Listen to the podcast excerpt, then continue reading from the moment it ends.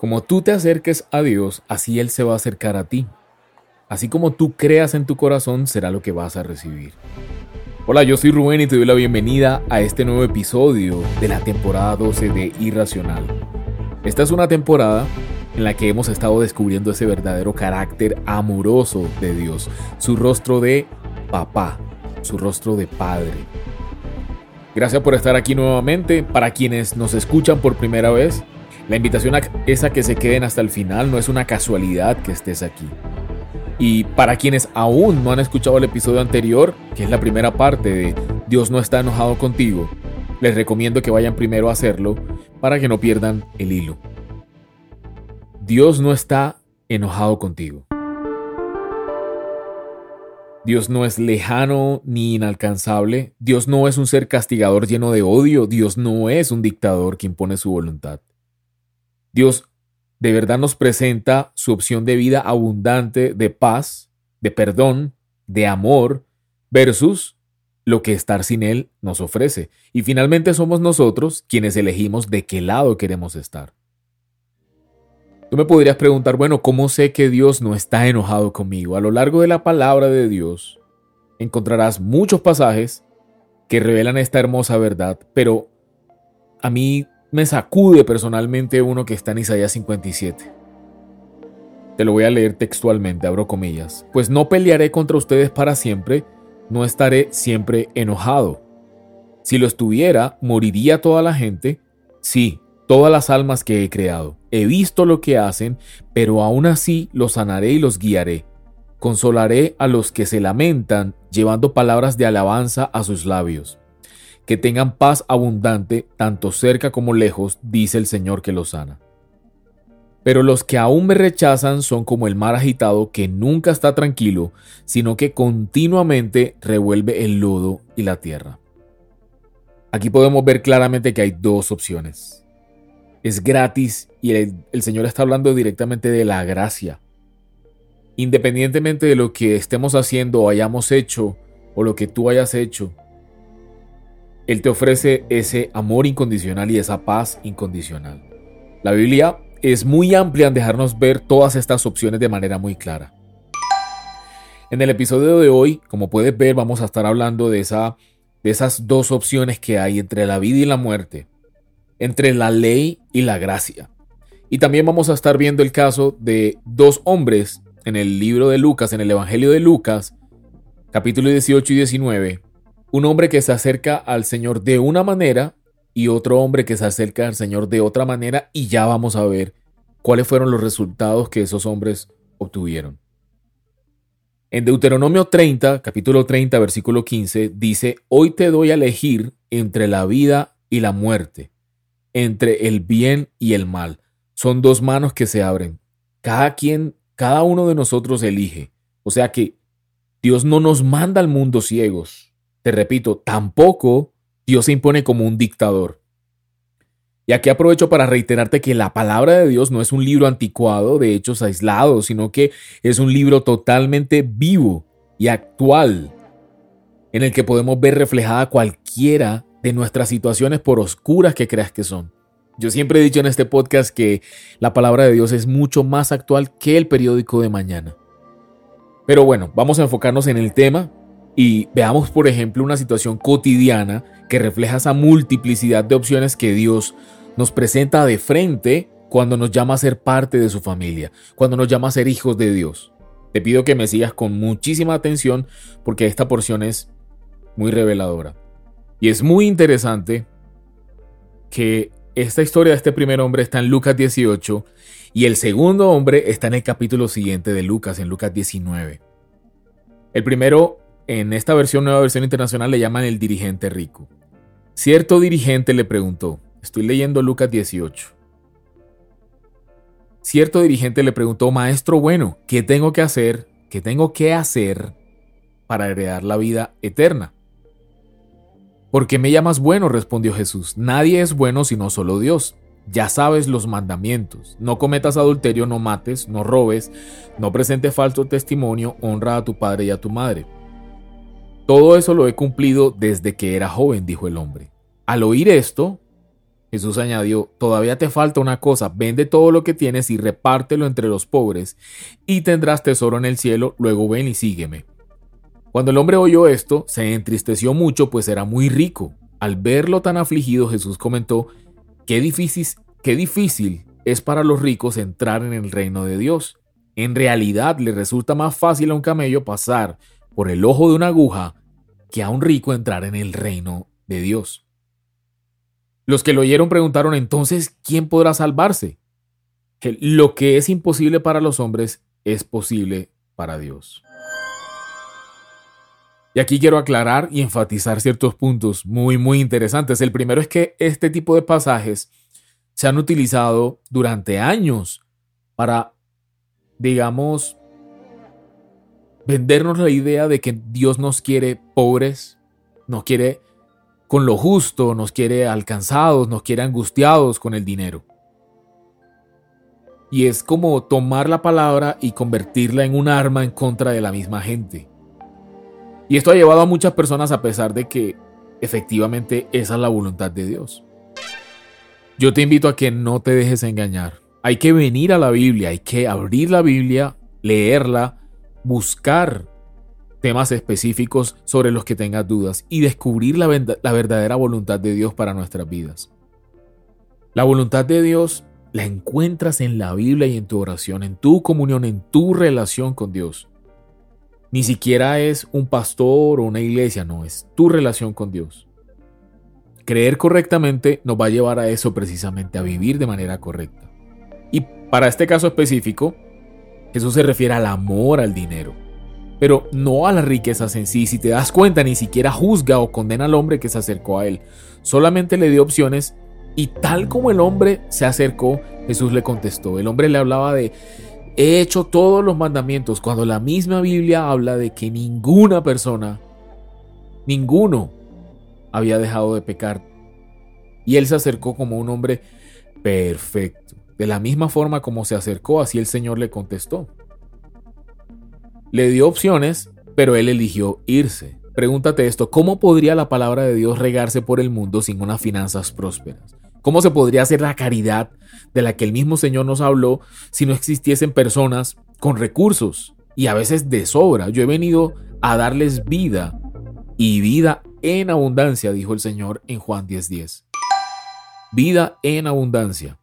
Y en la tercera carta de Juan, en la tercera carta de Juan 1 dice, amado, deseo que seas prosperado en todas las cosas y que tengas salud, así como prospera tu alma. Claramente, todo es todo. Hay que tener mucho cuidado o mucha atención cuando el creador del universo utiliza palabras absolutas en la Biblia, como la palabra todo. Deseo que seas prosperado en todas las cosas y que tengas salud así como prospera tu alma. Entonces, claramente, no solo son cosas espirituales, creo que es muy específica la palabra en este punto. Regresando al pasaje, otra de las cosas que llama mi atención es que, como te decía, el hombre se creía tan perfecto, pero el Señor le dio la, respuesta. El hombre no puede hacerse justo delante de Dios por sus propios medios. Por eso le dijo, humanamente hablando es imposible, pero para Dios todo es posible. Entonces no se trata de creer lo que podemos hacer, no se trata de nosotros perfeccionarnos por obras o tratar de hacer cosas para alcanzar la bondad o una promesa de Dios. No es nuestro comportamiento, nadie califica en perfección para estar a la altura de Dios. Como dice en Isaías, todas nuestras justicias, todas nuestras acciones son como trapo de inmundicia delante de Dios. ¿Eso qué quiere decir? Que sin la justicia de Dios, que viene solamente de Él, solamente ahí podemos hacer obras aceptables delante de Él, porque ya no van a salir de un corazón ni soberbio, ni creyendo mal las cosas de Dios. Por eso Dios envió a Jesús para que a través de Él fuésemos redimidos.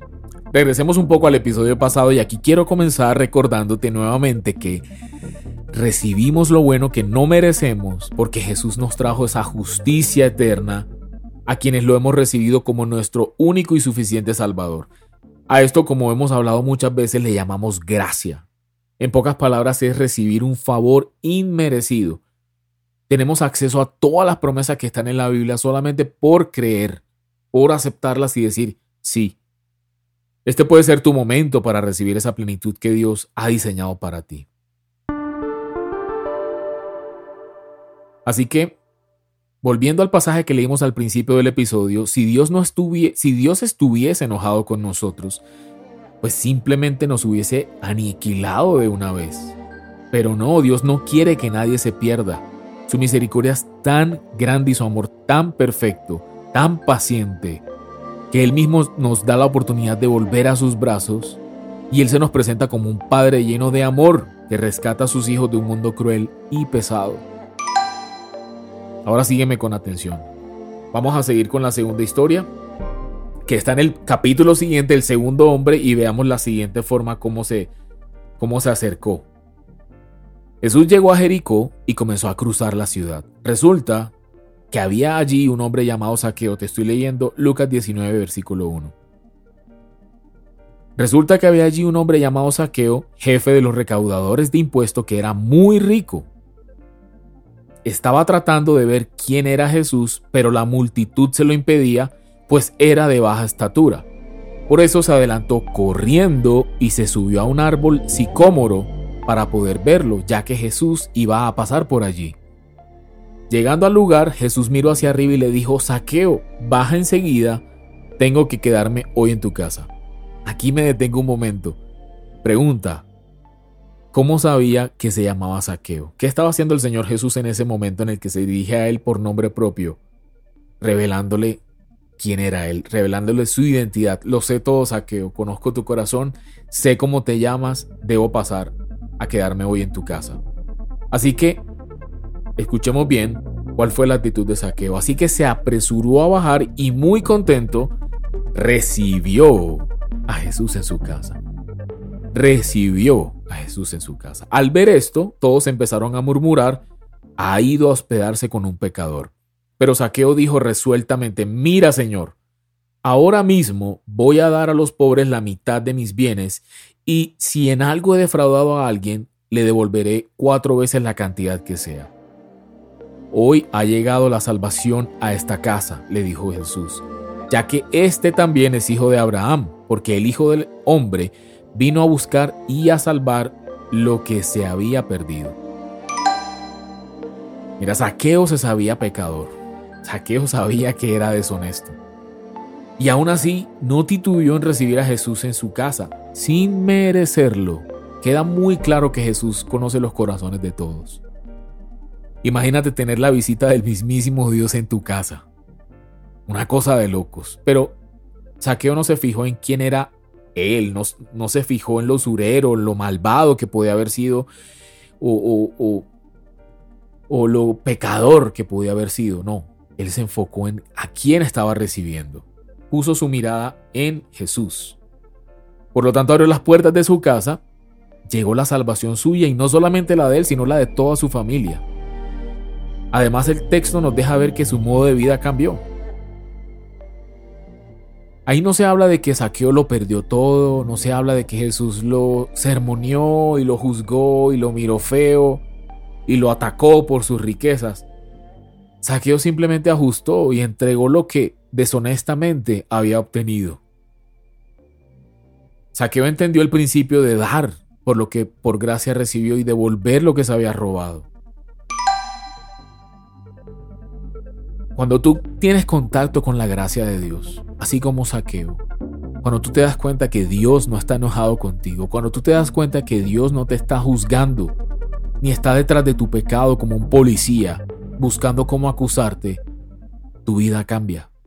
Cuando abres los ojos a que primero Él es poderoso, es real, pero más importante que todo es amoroso, tú te rindes ante Él. Tu vida cambia sin necesidad de un sermón, como te dije. Entonces ya vemos los dos hombres, cómo se acercó el uno, cómo se acercó el otro. Jesús le presentó literalmente la gracia a dos personas completamente diferentes. El primero se creía suficiente, perfecto, y el otro se reconocía pecador. Vemos cómo cada quien pudo elegir sin ser juzgado ni condenado. Si vienes siguiéndonos desde hace tiempo, a lo mejor recordarás que en la décima temporada de este podcast estuvimos hablando sobre los nombres de Dios. Si no la escuchaste, te invito a que lo busques en cualquier plataforma que nos escuches. Ahí estuvimos descubriendo cómo Dios se reveló a su pueblo a través de diferentes nombres que dejan al descubierto su naturaleza y que a su vez describen algunos de sus atributos y promesas para nuestras vidas. Esto es increíble porque nos muestra que Él, Dios, no es un ser lejano, un ser distante o misterioso, sino que, por el contrario, quiere que lo conozcamos de muchas formas. Hoy quiero decirte que en esa temporada no tocamos el nombre más importante de Dios. El nombre que revela esa verdadera personalidad y que guardamos hasta hoy.